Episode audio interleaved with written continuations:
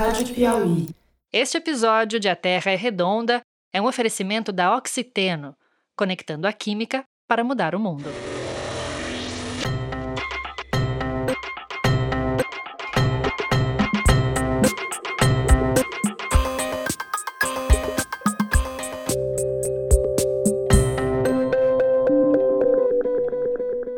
Oi, eu sou Bernardo Esteves e você está ouvindo A Terra é Redonda, o podcast de ciência da revista Piauí. Você deve ter visto, ainda no mês de abril, a foto das valas comuns cavadas às pressas em Manaus para enterrar as vítimas do novo coronavírus. Essa foi uma das imagens mais marcantes da pandemia no Brasil. A capital do Amazonas foi a primeira cidade brasileira que chegou ao colapso das vagas nas UTIs. Aliás, Manaus é a única cidade do estado que tem leitos de UTI no sistema público de saúde. O estado do Amazonas sozinho é maior que a França, a Alemanha e a Espanha juntas e tem mais de 4 milhões de habitantes. A situação em Belém do Pará não está muito melhor. O prefeito chegou a proibir a circulação de pessoas para conter o avanço descontrolado do coronavírus. Um dos especialistas que eu ouvi para esse episódio mora lá. É o Pedro Vasconcelos, médico e virologista paraense do Instituto Evandro Chagas. Como morador de Belém, que aspectos, que desafios específicos a população da Amazônia enfrenta com a chegada desse coronavírus? Manaus, com 3 milhões de habitantes aproximadamente, é a cidade mais impactada do, do país. Belém, que tem quase 2 milhões de habitantes, também sendo bastante impactada pela doença. A taxa de letalidade dessas duas cidades é muito, muito grande, por duas razões principalmente, que eu acho.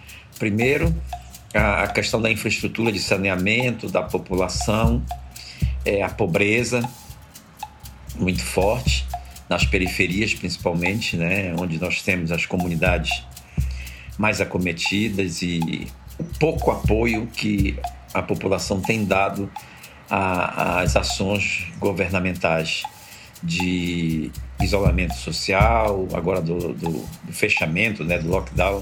E eu aqui, como me sinto belenense,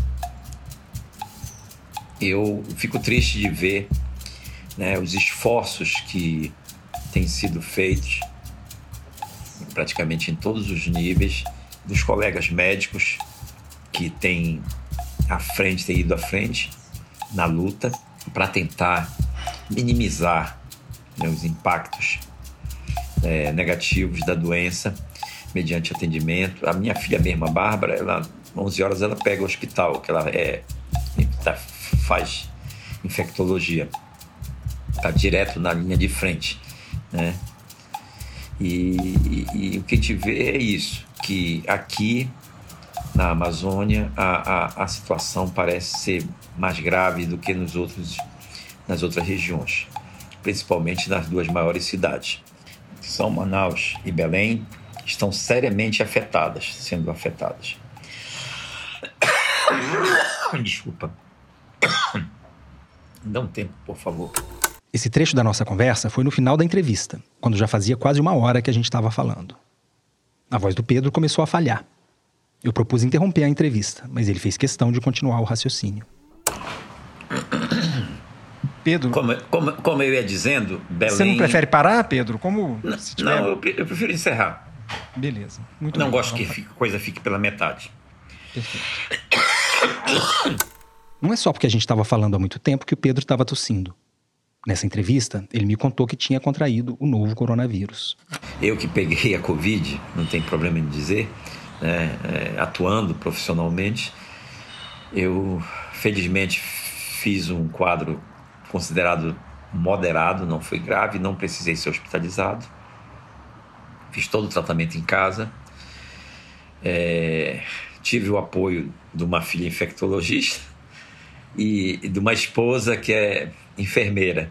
Então, né, médico geralmente tem muitos médicos casados com enfermeira, eu sou um que casei com uma enfermeira e, e obviamente tive um suporte melhor é, em casa e, e me expus menos a infecções hospitalares, que é um dos problemas graves na, na, na Covid, que é inevitável.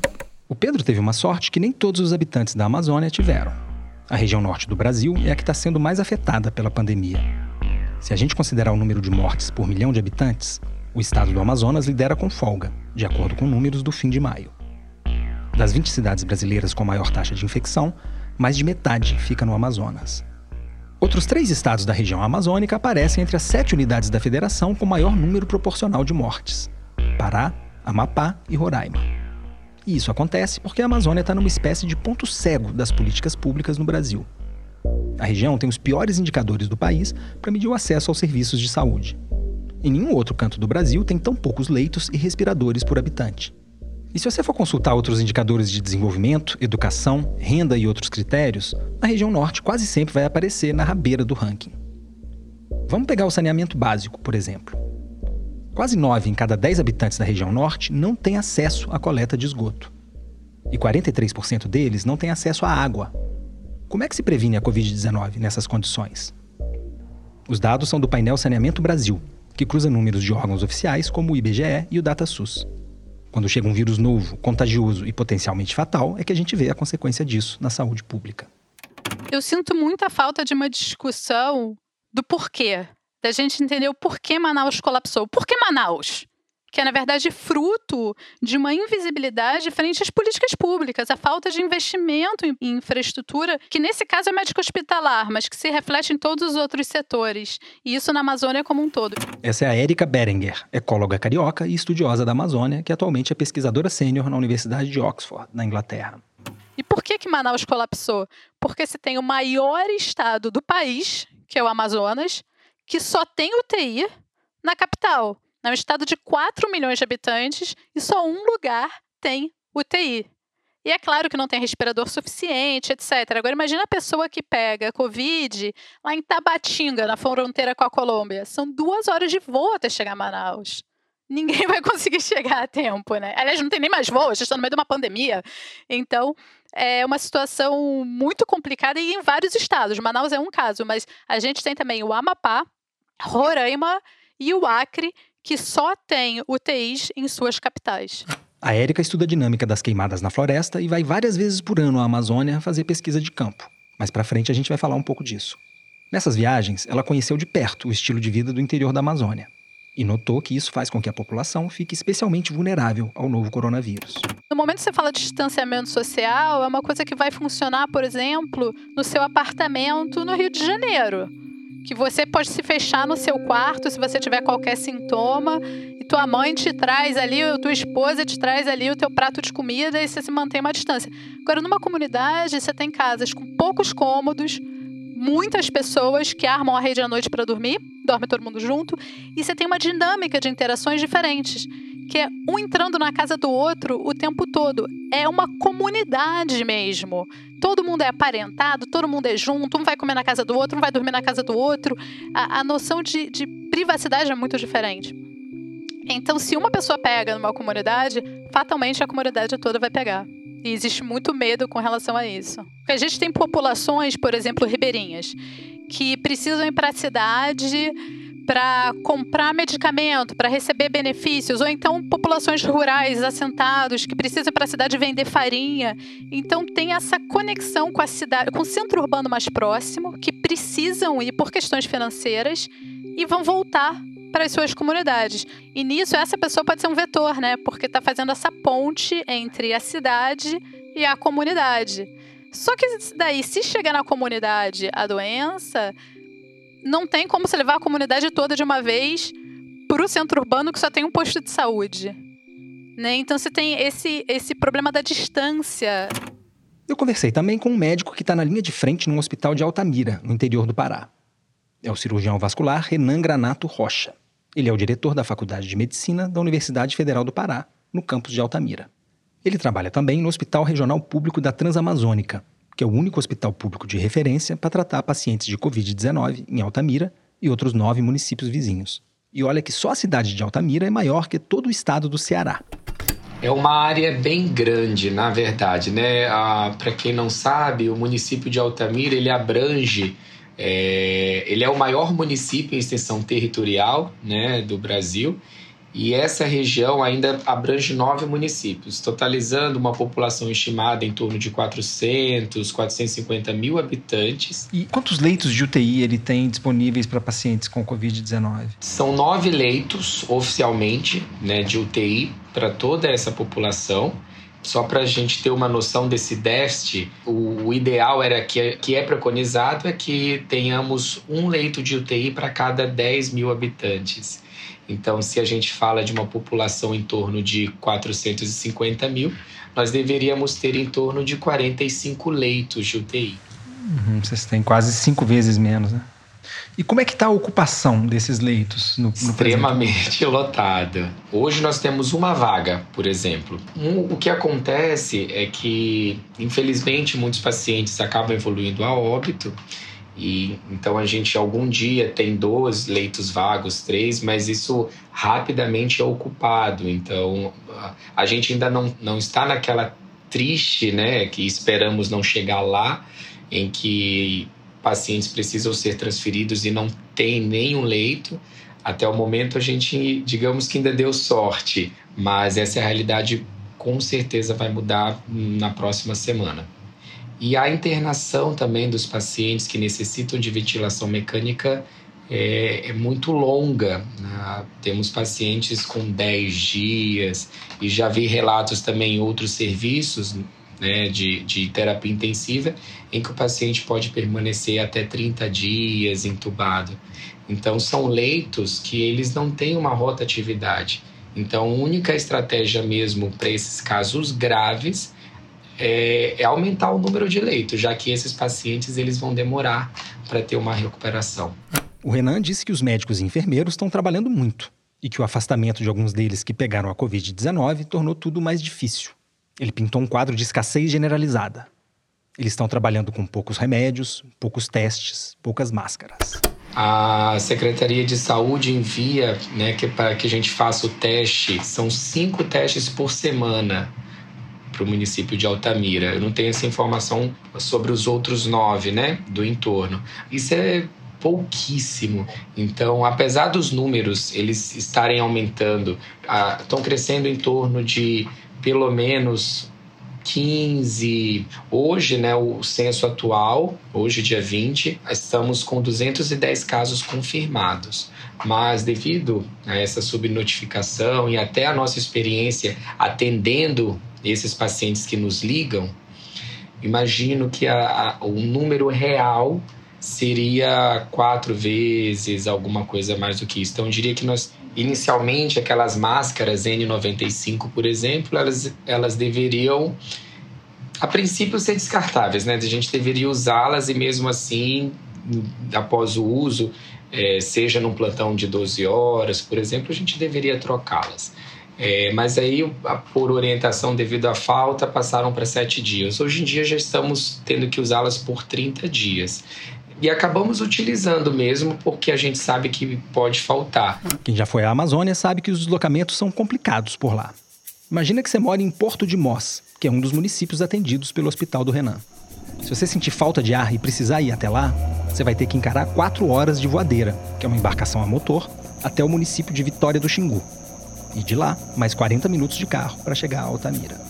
Já para os indígenas das etnias Chipaia ou Curuaia, que vivem a cerca de 400 quilômetros de Altamira, o caso é ainda mais complicado. O Renan me contou que a viagem é feita de barco e pode levar até três dias na época da seca. Imagina a pessoa com falta de ar, necessitando muitas vezes de oxigênio, levar quatro horas, cinco horas para tentar chegar na cidade para aí sim conseguir uma vaga para atendimento. Quem você diria, Renan, que são as populações mais vulneráveis aí na região de Altamira ao novo coronavírus? Temos próximos aqui três comunidades ribeirinhas que são atendidas né, pela Secretaria tem esse apoio também aqui das RESEX que chamam, né, que são as reservas extrativistas.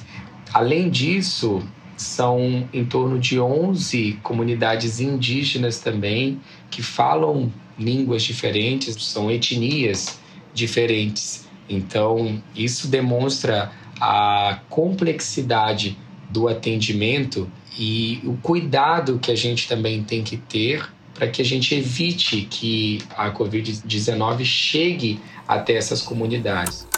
Até a Greta Thunberg, aquela adolescente sueca que virou um ícone do ambientalismo global, fez um vídeo para chamar a atenção dos líderes mundiais para o estrago que o vírus está causando na Amazônia. The consequences of the people's death and the destruction of the Amazon rainforest will be global. As consequências da morte dos povos da Amazônia e da destruição da floresta vão ser globais, disse a Greta. Para discutir como a pandemia está afetando os povos originários da Amazônia, eu fui atrás do Instituto Socioambiental, uma ONG que é uma referência para questões indígenas. Conversei com a Nurit Bensussan, que é até difícil de apresentar, de tão diversa que é a formação dela. Ela tem diplomas em biologia, ecologia, engenharia florestal, educação e história da ciência. Os povos indígenas, talvez até eles sejam mais vulneráveis biologicamente, fisiologicamente, e isso a gente não, não sabe e nem sei se a gente vai conseguir saber. Mas eles se tornam mais vulneráveis porque eles estão numa condição de vida mais vulnerável. Eles estão geralmente em áreas remotas onde você não tem uma possibilidade de atendimento médico. Então essas populações indígenas ficam completamente à mercê de pegar o coronavírus e rezar para não ter uma situação grave. À medida que esses povos foram sendo contactados pela sociedade envolvente, pela nossa sociedade, eles se tornaram também dependentes de uma dieta alimentar que piorou grandemente a sua saúde. Então você tem entre esses povos uma frequência de doenças como diabetes e pressão alta que transforma essas pessoas em ainda mais vulneráveis. Além de tudo isso, você tem um cenário no Brasil no momento que não ajuda nada, porque a gente tem um governo que não contribui para minorar a presença de pessoas estranhas nas terras indígenas. Então você tem a contínua é, entrada de invasores, grileiros, madeireiros, garimpeiros que, claro, podem levar a Covid-19 para esses povos também. E fora isso, você ainda tem um sistema de saúde indígena que aparentemente né, é, é bom porque trata os indígenas de uma forma especial, com cuidados especiais, mas na prática ele não tem se revelado bem sucedido, porque muitos dos indígenas que vão para a cidade para serem tratados, eles acabam voltando contaminados com Covid-19 e contaminam suas aldeias. Para entender como a pandemia está afetando as comunidades indígenas no interior da Amazônia, eu ando escutando o podcast Copiou Parente, do Instituto Socioambiental. Ouve só esse trechinho. Este é Ednei Samia. Ele é cacique geral do povo Cocama e também trabalha na prefeitura de Tabatinga. Foi de lá onde o Covid-19 tem sido mais violento entre os indígenas. Ele mandou esse áudio aqui pra gente. E nós estamos aqui nessa guerra invisível contra o coronavírus. É um inimigo que não dá para a gente saber como é, não dá para enxergar, é invisível mesmo. O cacique Edmias acompanha aflito o aumento do número de pacientes indígenas e a falta de equipamentos que poderiam salvar a vida das pessoas. No hospital também não, não tem respiradores aqui em Tabatinga, né? Então as pessoas vêm, ficam no oxigênio, tem pouco oxigênio, não dá para todo mundo. E o Hospital de Guarani está tentando fazer o que pode, mas não tem muito leito na cidade. A cidade precisa de um hospital de campanha com, com urgência, né? Porque a gente vai ter muitas mortes em Tabatinga ainda. Né? Então é, é, é, urgência que pelo menos se não puder vir o hospital de campanha para Tabatinga, mas que possa vir para o hospital de guarnição mais respiradores, né? mais leitos para tentar ajudar as pessoas, porque aqui o médico tem que escolher quem vive e quem morre. O Copiou Parente é distribuído por WhatsApp para centenas de indígenas pelo interior do país. Esse podcast presta um serviço muito importante de compartilhar informação entre as comunidades, ainda mais em tempos de pandemia. Mas você pode ouvir em qualquer tocador de podcast, e eu recomendo muito. A articulação dos povos indígenas do Brasil é quem está contabilizando os números de casos e mortes por Covid-19 entre os indígenas. Na última semana de maio, eles registravam mais de 1.200 casos espalhados por 67 povos. O número de mortes era de 143. Uma das vítimas mais emblemáticas foi Messias Cocama, cacique dos Cocama. A Covid-19 vem mostrando uma letalidade particularmente alta nesse povo. Os Cocama vivem no Alto Solimões. Segundo dados oficiais do governo, só essa região concentra mais de um terço dos casos registrados entre indígenas. Mas a Nurit observou que não é fácil chegar a um número confiável sobre a quantidade de indígenas infectados pelo coronavírus. Ficou claro que a forma que o governo brasileiro está monitorando e está divulgando os dados sobre os povos indígenas é um pouco problemático, porque além da clássica subnotificação que tem para todos nós, né, não só para os índios, existe a questão de considerar só as populações que estão nas terras indígenas. Então você tem um contingente grande, né, cerca de 36% da população indígena brasileira que está nas cidades e que não está nessas estatísticas de pessoas com coronavírus nem de óbitos com coronavírus. Assim como os ribeirinhos, os indígenas que não estão nas cidades têm que penar para chegar até os sistemas de saúde. Mas a Nurite notou que o caminho não parece tão difícil para quem quer invadir suas terras. E os infratores muitas vezes chegam trazendo o vírus. O acesso contrário, principalmente da parte dos invasores, dos grileiros, dos madeireiros, parece muito fácil. Se a gente, é, como país, quisesse de fato cuidar dos povos indígenas durante essa pandemia, a gente teria que ter pensado numa logística que permitisse trazer as pessoas para os lugares onde tem hospitais e UTIs, com helicópteros, com aviões, e ninguém nem se preocupou com isso. Pro azar dos povos indígenas, para ficar só neles, essa pandemia está acontecendo no meio do governo de Jair Bolsonaro, um presidente que, desde a campanha eleitoral, vem manifestando pouco apreço pelos povos originários. Bolsonaro disse e reiterou que não vai demarcar um único centímetro de novas terras indígenas, desobedecendo o que manda a Constituição que ele jurou cumprir quando tomou posse. Além disso, ele quer liberar o garimpo em terras indígenas. Para o Bolsonaro, os indígenas e suas terras são um obstáculo para o desenvolvimento do Brasil. Ele parece não conseguir conceber que haja povos com outros valores e outros jeitos de estar no mundo que não sejam os dele próprio. Para ele, esses povos têm que ser integrados, nem que seja na marra. Mudou. O índio mudou. Tá, cada vez mais o índio é um ser humano igual a nós. Então, é, fazer com que o índio cada vez mais se integre à sociedade e seja realmente dono da sua terra indígena. É isso que nós queremos aqui. Essa fala do presidente é de um vídeo que ele publicou em janeiro desse ano. Não chega a ser uma surpresa para quem conhece a visão dele da questão indígena. Mas é sempre chocante ouvir uma declaração tão cheia de preconceito como essa. No, no, governo Jair Bolsonaro, as coisas mudaram. Você tem uma narrativa de que as terras indígenas precisam ser reduzidas. Você tem ações que coíbem a fiscalização e controle dentro dessas terras indígenas. E, além do mais, você tem cada vez mais uma narrativa que diz que as terras indígenas que não têm o seu processo demarcatório completo, ou seja, não estão homologadas, estão em outro estágio do processo de demarcação, não são reconhecidas, não vão ser reconhecidas. Então, isso encoraja sobremaneira a grilagem.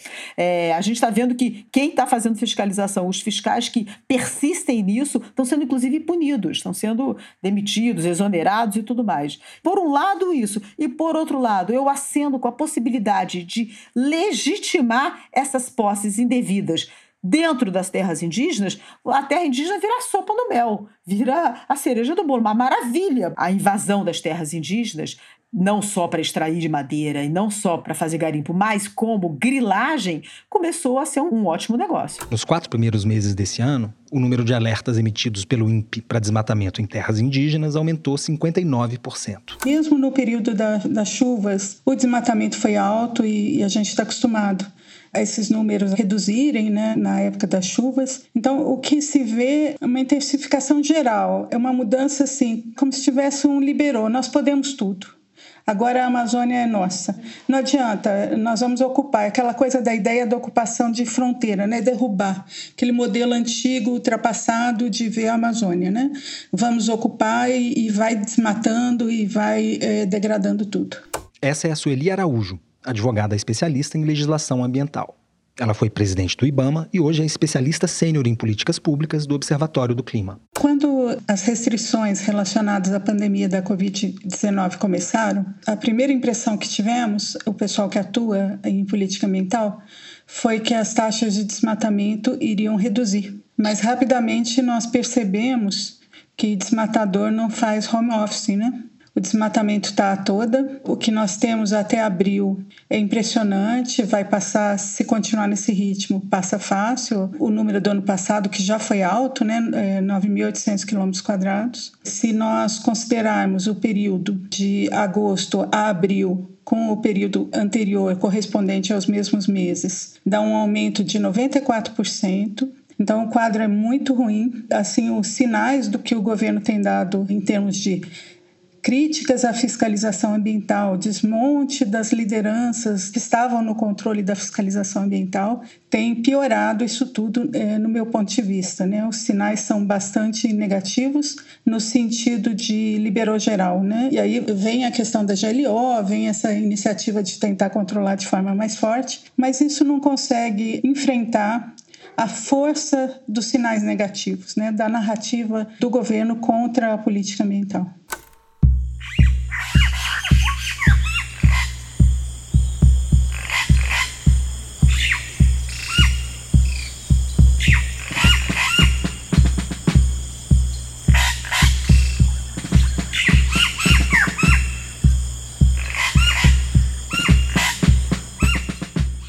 Desmatamento voltou a crescer em 2012, depois de uma queda acentuada.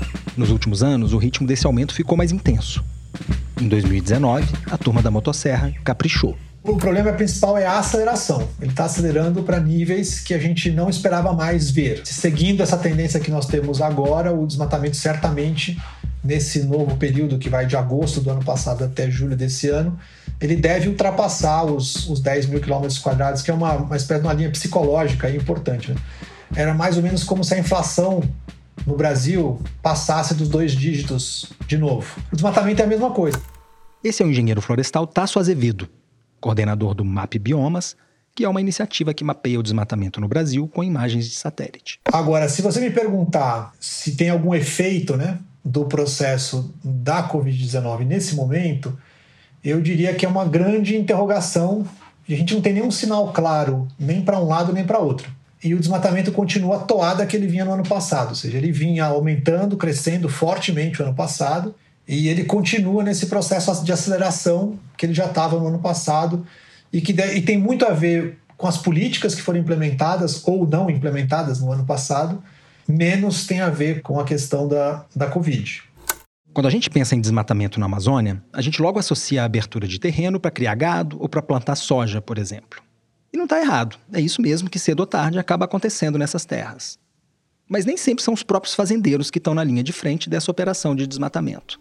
Não é uma operação trivial. Né? Você fazer um desmatamento de um, dois, três hectares, que é o que uma família consegue fazer ao longo do ano, é, é uma coisa. Agora, quando você pensa no desmatamento de 100, 200, 300, 400 hectares, é uma operação cara. Nós estamos falando de uma coisa que custa entre 200 a 400 dólares por hectare. Lembrando que esse investimento de desmatamento ele não é endógeno lá da região, ele tem é, são grupos que estão aqui em São Paulo, que estão em Minas Gerais, estão no Paraná, Goiás, Brasília até, e que estão investindo nessa história do desmatamento na Amazônia, especialmente por especulação de terra ou abertura de áreas para criação de fazendas que depois possivelmente são vendidas.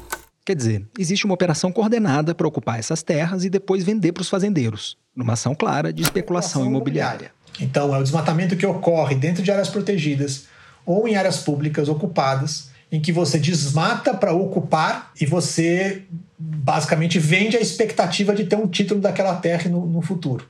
O desmatamento ele é um negócio de especulação imobiliária ou de colocar valor naquela terra para você poder passar ela para frente. Esse é o grosso do desmatamento hoje. Depois a gente tem uma segunda parte que está associada a assentamentos e pequenas propriedades e tal. Também tem uma parcela importante. Hoje deve estar, tá, enfim, cerca de 20% do desmatamento deve estar tá nesse tipo de área. Que aí tem uma outra dinâmica. O Tasso foi diretor do Serviço Florestal Brasileiro e fez parte da equipe que pôs em prática um plano que conseguiu reduzir em mais de 80% o desmatamento na Amazônia. Em 2004, o Brasil derrubou perto de 28 mil quilômetros quadrados da floresta. Oito anos depois, em 2012, esse número tinha caído para perto de 4.600. O Tasso desmontou um argumento que vem sendo reiterado pela bancada do boi no Congresso e endossada pelo governo federal. A tese de que a preservação da Amazônia atravancaria o desenvolvimento econômico não só da região, mas de todo o país. E o desmatamento, a gente já viu que não tem uma, uma correlação, há muitos anos que já não tem uma correlação com o crescimento ou decrescimento do PIB. Né? Basta ver que o nosso período de maior queda do desmatamento, que aconteceu entre 2004 e 2012, foi o nosso último período de grande crescimento econômico. Que tiver uma média de crescimento foi 4,5% no Brasil. De lá para cá, o nosso crescimento é zero se não for negativo, né? de 2012 para cá, e aí o desmatamento voltou a crescer. Então não tem uma relação direta entre uma coisa e outra. O plano de prevenção e controle do desmatamento que o Tasso ajudou a fazer ainda existe no papel. Mas parece estar esquecido em alguma gaveta do Ministério do Meio Ambiente, a quem cabe a coordenação dessa iniciativa. O que aconteceu neste governo foi que se abandonou o plano, que continua lá, mas ele não é implementado, e não tem nada no lugar. Então existe uma política para combate ao desmatamento. Existem ações que acontecem aqui e ali, mas a gente não vê uma coisa estruturada, que diz assim, olha, eu quero resolver o problema, então eu vou fazer passo A, eu vou fazer isso, passo B, eu vou fazer isso, passo C, eu vou fazer aquilo. O IBAMA, que é uma autarquia do governo federal responsável pela fiscalização ambiental, é uma peça-chave no combate ao desmatamento mas ele tem sido enfraquecido por uma série de medidas do governo e atitudes do presidente, que mais de uma vez hostilizou os fiscais e, com isso, estimulou o crime ambiental. A Sueli Araújo comandou o instituto até o começo do ano passado. Eu perguntei para ela como está sendo o trabalho dos fiscais durante a pandemia. As operações têm ocorrido, né? mesmo em 2019 elas ocorreram. Na pandemia, eh, ocorreu sim redução do número de operações, houve redirecionamento, até onde eu sei, com foco prioritário na Amazônia, mas tem uma série de fiscais que, pela idade, não estão indo a campo. Nós temos uma, uma fiscalização com idade elevada, em média, e os uhum. fiscais perto de 60 anos, pelas informações que eu tive, não estão indo a campo, o que é correto. Né? Porque são grupo de risco, né? Há uma redução progressiva também dos fiscais, Bernardo. Em 2010, nós, o IBAMA tinha 1.300 fiscais. Ano passado, tinha 730. Esse número, com a pandemia, quantos desses 730 conseguem hoje ir a campo? 300? Se for 350, 400, se chegar a isso, eu vou ficar até surpreendida. Os fiscais podem até estar indo a campo, mas estão multando menos. No ano passado, quer dizer, antes da pandemia, o número de multas ambientais caiu 34% em relação a 2018. Foi o menor número de multas desde 1995. E mesmo quando o fiscal aplica uma multa, raras vezes ela é paga. No ano passado, o governo decretou que as multas só seriam pagas depois de uma audiência de conciliação. Eu toquei nesse assunto quando entrevistei o Ricardo Salles, ministro do Meio Ambiente, em maio do ano passado. Ele disse que essa era uma medida que pretendia agilizar o andamento das multas, porque os infratores recorriam e a coisa podia se arrastar por anos. O áudio não está muito bom, porque eu não estava pensando em fazer podcast quando gravei a entrevista.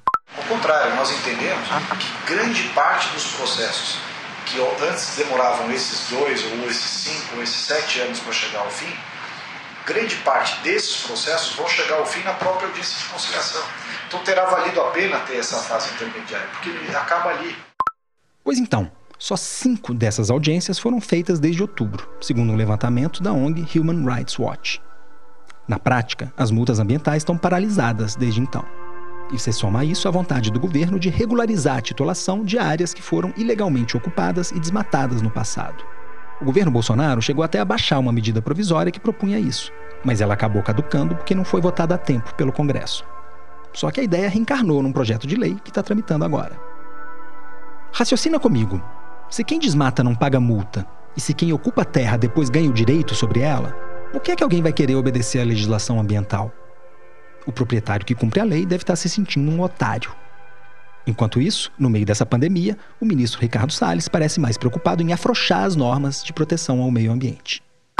Então, para isso precisa ter um esforço nosso aqui, enquanto estamos nesse momento de tranquilidade no aspecto de cobertura de imprensa, porque só fala de Covid, e ir passando a boiada, e mudando todo o regramento, e simplificando normas. Você já deve ter ouvido essa colocação que o Salles fez naquela famosa reunião ministerial que teve o vídeo divulgado recentemente. Depois, ele disse que queria só desburocratizar e simplificar as normas com bom senso e dentro da lei.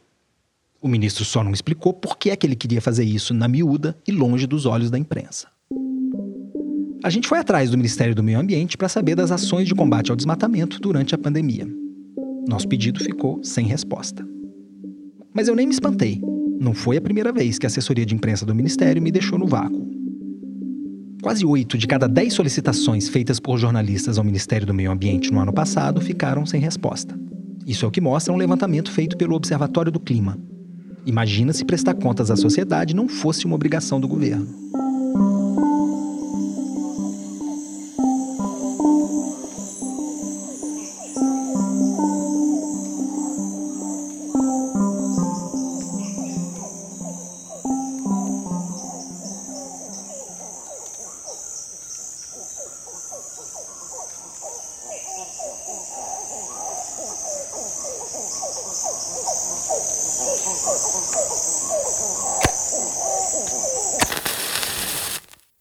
Depois do desmatamento, a gente sabe, vem o fogo. Quem entende tudo desse assunto é a Érica Berenguer, a ecóloga que apareceu no começo do episódio. A Érica explicou que as queimadas podem acontecer espontaneamente em biomas como o Cerrado, que é mais seco. Na Amazônia, isso é bem diferente. Então, o fogo que a gente está vendo agora não tem como ser natural. Isso é um evento muito raro. A Amazônia é muito úmida para pegar fogo. Todo mundo que já trabalhou na Amazônia já teve unha que mofou, cabelo que mofou, um monte de micose, porque nem a gente seca. Então, o fogo precisa ser começado por uma pessoa, por um ser humano. O fogo pode ser usado no desmatamento. Por quê? Você pega o trator de esteira e vai derrubando a floresta. Mas aí você não pode plantar, porque a floresta, em vez de estar em pé, está no chão. Você não tem como botar boi para andar em cima da floresta caída. Então você tem que queimar aquela floresta toda que foi derrubada e daí sim você pode plantar. Então esse é um tipo de fogo do desmatamento. Tem um outro fogo que é usado na agricultura de subsistência pelas populações locais e que é usado há centenas de anos, que é o do roçado, né? E tem um fogo que é também usado para manutenção do pasto. Porque pasto na Amazônia começa a crescer em pouco tempo um monte de árvore super fininha, o que diminui a capacidade, a produtividade do pasto. Então você pode, tem que ter menos boi nesse pasto. Então é comum também se queimar assim o pasto para poder ter mais boi. Só que todos esses tipos de fogo podem escapar para dentro da floresta. E aí é que mora o grande problema, porque a Amazônia não evoluiu com o fogo, como eu falei. Então as espécies não têm uma forma de proteção ao fogo. A Érica explicou ainda que as queimadas na Amazônia acontecem durante a seca, que, no caso, é o período menos úmido. Geralmente, as queimadas começam a aumentar no mês de maio e vão se intensificando até atingir o pico, em setembro. Foi assim no ano passado, quando mais uma vez a Amazônia virou manchete no mundo todo. E a chegada das queimadas num ambiente em que os hospitais já estão saturados com pacientes de Covid-19 provavelmente vai causar efeitos devastadores. Olha, eu acho que é a tempestade perfeita. Vários estudos mostram que uh, as queimadas são extremamente tóxicas. Então, ano passado, no estado do Acre, durante 28 dias, a quantidade de material particulado teve acima dos limites estipulados como seguros pela Organização Mundial de Saúde. Esse material particulado gera um monte de doenças. As doenças respiratórias, além de tudo. Ou seja, as pessoas começam a tossir, ficam com falta de ar, e o material é tão tóxico que destrói o DNA das células dos pulmões das pessoas, o que pode aumentar as chances das pessoas terem câncer de pulmão. Não precisa nem ser fumante, é só a fumaça da floresta.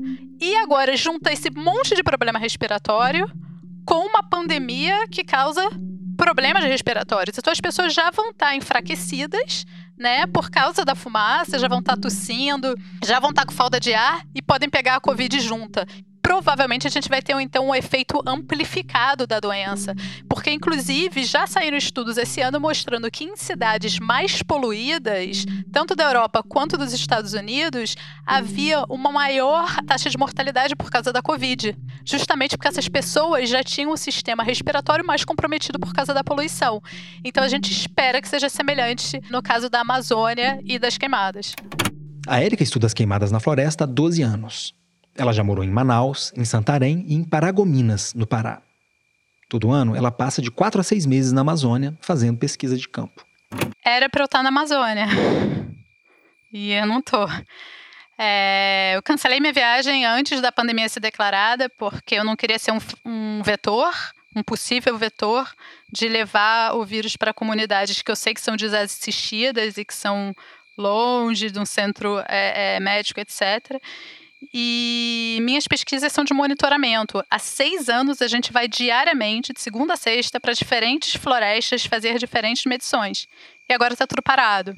E em 2015 eu estava lá quando teve uma seca muito grande, uma grande parte das florestas queimaram. Na região de Santarém, no Pará, um milhão de hectares ou um milhão de campos de futebol queimaram.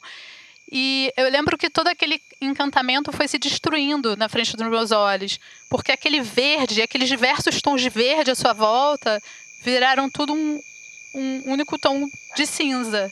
E a floresta que é super barulhenta, tem um monte de inseto, um monte de pássaro, um monte de bicho.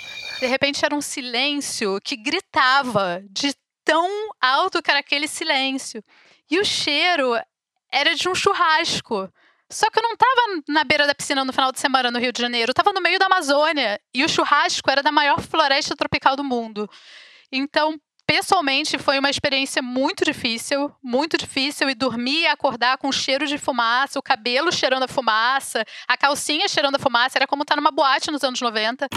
Se as queimadas podem comprometer ainda mais o frágil sistema hospitalar da Amazônia, essa está longe de ser a única consequência do desmatamento para a saúde pública.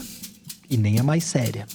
Você talvez tenha ouvido falar que o desmatamento pode nos colocar em contato com vírus que infectam animais silvestres na floresta. Foi para falar desses vírus que eu chamei o Pedro Vasconcelos, o médico que apareceu no início desse episódio. Lembra que no primeiro episódio em que a gente tratou da pandemia, eu comentei que o novo coronavírus provavelmente infectava morcegos originalmente? Ele só virou uma ameaça depois que se adaptou para invadir células humanas. Nós temos aqui na Amazônia uma diversidade, tem aproximadamente no Brasil em torno dos 900 diferentes espécies de roedores, mais ou menos um número parecido de, de morcegos. E esses morcegos albergam agentes infecciosos, principalmente vírus. Existem muitos aspectos do sistema imune que são idênticos ou muito parecidos. Então, quando um vírus se adapta a um roedor, se adapta a um morcego, que são mamíferos, esses vírus podem eventualmente se adaptar ao hospedeiro humano, porque as células de defesa são muito parecidas, os receptores celulares, isso que é importante, que são pequenas projeções que existem nas células, elas se adaptam ao vírus, ou, vi, ou melhor, o vírus se adapta a esses receptores e com isso ele encaixa bem e é internalizado, ou seja, é levado para dentro da célula. E aí é que causa o problema e às vezes essas mudanças são tão intensas que dão um salto evolutivo e se adaptam a um novo hospedeiro. O grupo de pesquisa do Pedro no Instituto Evandro Chagas tenta identificar vírus amazônicos que podem ser transmitidos por mosquitos e outros insetos. Já faz algumas décadas que eles vêm pesquisando isso. Desde os primórdios, o, o, Instituto sempre se caracterizou pelos estudos de campo, de ir atrás, de investigar, de buscar novos vírus, de estudar as epidemias de doença febril, doença febril exantemática, é, febres hemorrágicas, encefalites na Amazônia. E para isso, nós é, desenvolvemos é, uma expertise que realmente eu acho que não existe, talvez no mundo, apenas o CDC é, tenha algo mais ou menos parecido como o que nós fazemos, né? que é a, a, a busca contínua por é, vírus, é, fazendo vigilância de, de casos é, febris, de óbitos e também a busca em áreas onde vai sofrer impacto na floresta. O grupo do Pedro costuma ficar de olho em grandes empreendimentos na Amazônia para investigar possíveis novos vírus. Quando constrói uma hidrelétrica ou abre um novo projeto de mineração, lá estão os pesquisadores atrás desses micro-organismos. Durante a, a construção da usina hidrelétrica de Tucuruí, a gente realizou estudos antes, durante e após a construção. Né? E isso permitiu um, um conhecimento muito grande sobre a circulação de vírus, inclusive com isolamento de, de dezenas de novos vírus à medida que o, lago reservatório foi sendo enchido, mostrando que o impacto realmente ambiental é tremendo e isso faz emergir vírus. Né? A mesma coisa em Carajás, porque você sabe que onde abre um, um, um negócio, chega a população e ocupa a área do entorno para tentar melhorar de vida, para tentar ganhar dinheiro e fazer o seu comércio. E com isso, o risco de, de um contato e, e, coisa é muito grande. Pedro, nesse trabalho de, vamos chamar, vigilância virológica, né, que o seu grupo de pesquisa faz na Amazônia, vocês têm um número consolidado de quantos vírus já foram identificados que poderiam possivelmente infectar seres humanos? Nós isolamos ao longo desses, desde os primórdios até 2018, que está tudo computado, ainda parte de 2019 não está, é, em torno de 20 mil cepas diferentes de vírus foram isolados. Destes 20 mil isolados virais, eles são formados por em torno de 220 diferentes tipos. E destes totais, desses 220, nós temos aproximadamente 40, um pouco menos, 37 para ser exato, que são capazes, já demonstraram que são capazes de infectar humano. Ou seja, nós já identificamos infecções, isolamos o vírus de pacientes doentes, né? e esses vírus são realmente capazes de infectar humanos. Mas eu estou falando especificamente da área que eu, que eu lido, que trabalho, que são esses, esses vírus que são transmitidos por artrópodes. E eles, desses 37 que causam doença no humano, nós temos 11 que, que podem causar epidemias, já demonstraram. A maioria desses que causam epidemias não são vírus amazônicos, mas nós temos alguns vírus é, amazônicos que são capazes de causar epidemias. É o vírus Oropox, o vírus Maiaro, né, o vírus da encefalite St. Louis. Então nós temos uma série de vírus, alguns extremamente graves que vieram de outros continentes, tem uns que são graves daqui mesmo, mas que são mais limitadas a distribuição, e tem outros que são amazônicos, que têm uma distribuição bastante focal e que até hoje não causaram maiores problemas fora da região amazônica. Mas nós não sabemos até quando isso. Se o desmatamento continuar, essa agressão a, aos ecossistemas, pode ser que um dia, esperamos que não, mas isso é plenamente possível, factível de ocorrer, é, que a destruição da floresta possa ser a, a causa original de uma disseminação viral. Quer dizer, o que não falta são motivos para a gente querer manter a floresta amazônica de pé. A gente não quer complicar a situação dos hospitais durante a pandemia e nem quer que uma nova ameaça global surja da Amazônia. E olha que eu nem falei dos benefícios econômicos que a gente teria se preservasse a floresta. Isso mesmo, eu disse econômicos. É a floresta que garante a chuva que irriga a nossa agricultura. E ela pode guardar também a cura para doenças que a gente ainda nem conhece e compostos de interesse industrial para uma infinidade de aplicações. Dá para ganhar bastante dinheiro sem derrubar a floresta. Mas isso depende de políticas públicas, e o vento não está batendo exatamente a favor. Mas infelizmente o programa é curto demais para a gente tratar disso tudo. Por isso eu me comprometo a voltar a esse assunto em outro episódio. E assim a gente vai encerrando a conversa de hoje. Mas não sem chamar a saideira, que é a pergunta do seu filho que sempre fecha o podcast. Eu escolhi a pergunta de hoje pensando no Dia Mundial dos Oceanos, que está chegando, é em 8 de junho. Essa chegou pelo e-mail do A Terra é Redonda, e quem pergunta é a Micaele. Oi, eu sou a Micaele, tenho 10 anos, estou assistindo Procurando Nemo e eles falaram que todo esgoto vai para o mar, então quer dizer que a gente vai, quando a gente vai para a praia, a gente toma banho de esgoto?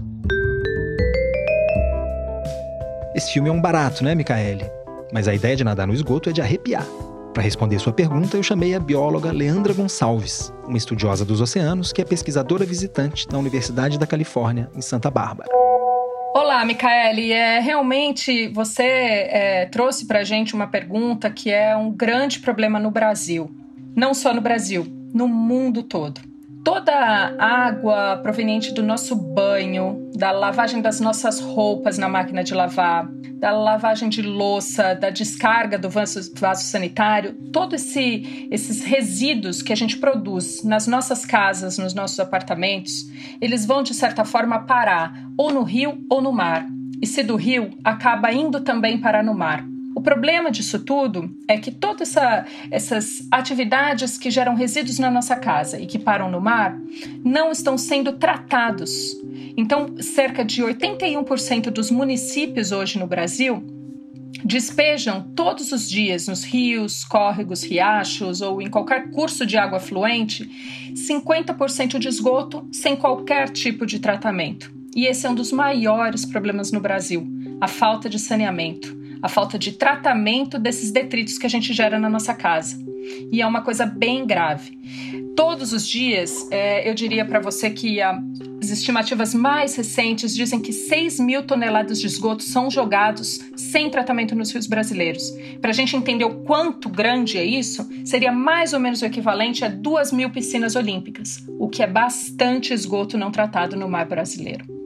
A gente precisa pensar é, de uma forma onde a gente possa realizar as nossas atividades em casa, tomar o nosso banho, lavar as nossas roupas, louça, utilizar a descarga, mas ter certeza de que o descarte desse esgoto na natureza deveria ser uma das prioridades do poder público, para não trazer nenhum impacto para o meio ambiente, para o mar que a gente mergulha e também para a nossa saúde. Enquanto a gente não tem uma proporção maior do nosso esgoto tratado antes de ser jogado nos cursos de água, Leandra, como é que quem gosta de a praia faz? Todas as praias, ou a maioria das praias no litoral brasileiro, são monitoradas e possuem uma classificação de praias próprias ou impróprias.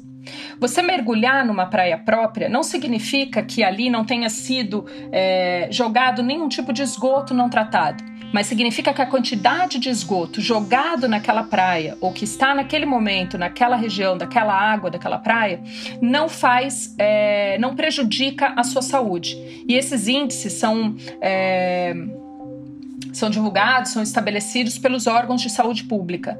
Então eu diria que você, toda vez que você for à praia para dar o seu mergulho, você tem que olhar aquela bandeirinha que fica na areia da praia. Se ela estiver vermelha, você evita, não entra na água. Mas se ela estiver verde, significa que a praia está própria, você pode dar o seu mergulho, pode curtir o seu dia na praia, sem se preocupar com o impacto que isso vai ter para a sua saúde.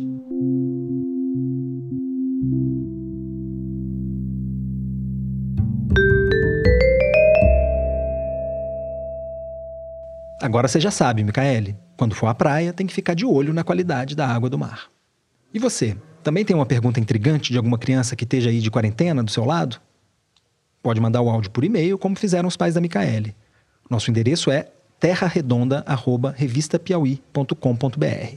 Mas você pode mandar também como mensagem do Facebook. É só entrar na página da Revista Piauí.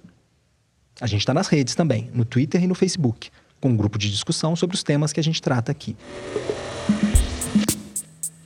Esse foi o sétimo episódio de A Terra é Redonda, o podcast de ciência da revista Piauí. Tem episódio novo a cada duas terças-feiras. No próximo, a gente vai falar do consumo de drogas durante a pandemia e da política de drogas no Brasil. Além de acompanhar a gente aqui, eu te convido a ouvir os outros podcasts da Piauí e a ler e assinar a revista. As edições que estão saindo durante a pandemia estão recheadas de matérias legais. Não vai faltar assunto para sua quarentena. A Terra é Redonda é uma produção da Rádio Novelo para a revista Piauí. A diretora é a Paula Scarpim, que é a roteirista desse episódio, junto comigo e com a Flora Thomson Devô. Aliás, a Flora está lançando essa semana uma tradução nova para o inglês de um clássico da literatura brasileira, Memórias Póstumas de Brás Cubas, e Biscoito Fino. Quem faz a produção é a Mari Faria, e a checagem de apuração é do Plínio Lopes. A Clara Reustab foi quem montou o programa, e quem compõe e toca a música é a Mari Romano. Você reparou que esse episódio teve toda uma ambientação sonora da floresta amazônica? Quem captou diretamente esses sons foi o artista sonoro francês Félix Blum, que cedeu esse banco precioso pra gente. Eu recomendo muito que vocês conheçam o trabalho dele. Se você curte a Amazônia, não pode perder o filme Curupira Bicho do Mato, que está no site do Félix. Esse foi mais um episódio gravado de casa, com o apoio do Estúdio Rastro, do Dani Di. João Jabassi é quem finaliza o programa e faz a mixagem. A coordenação digital é da Kellen Moraes e a Isabela Moreira cuida das redes sociais. Fica firme aí, um abraço e até o próximo episódio.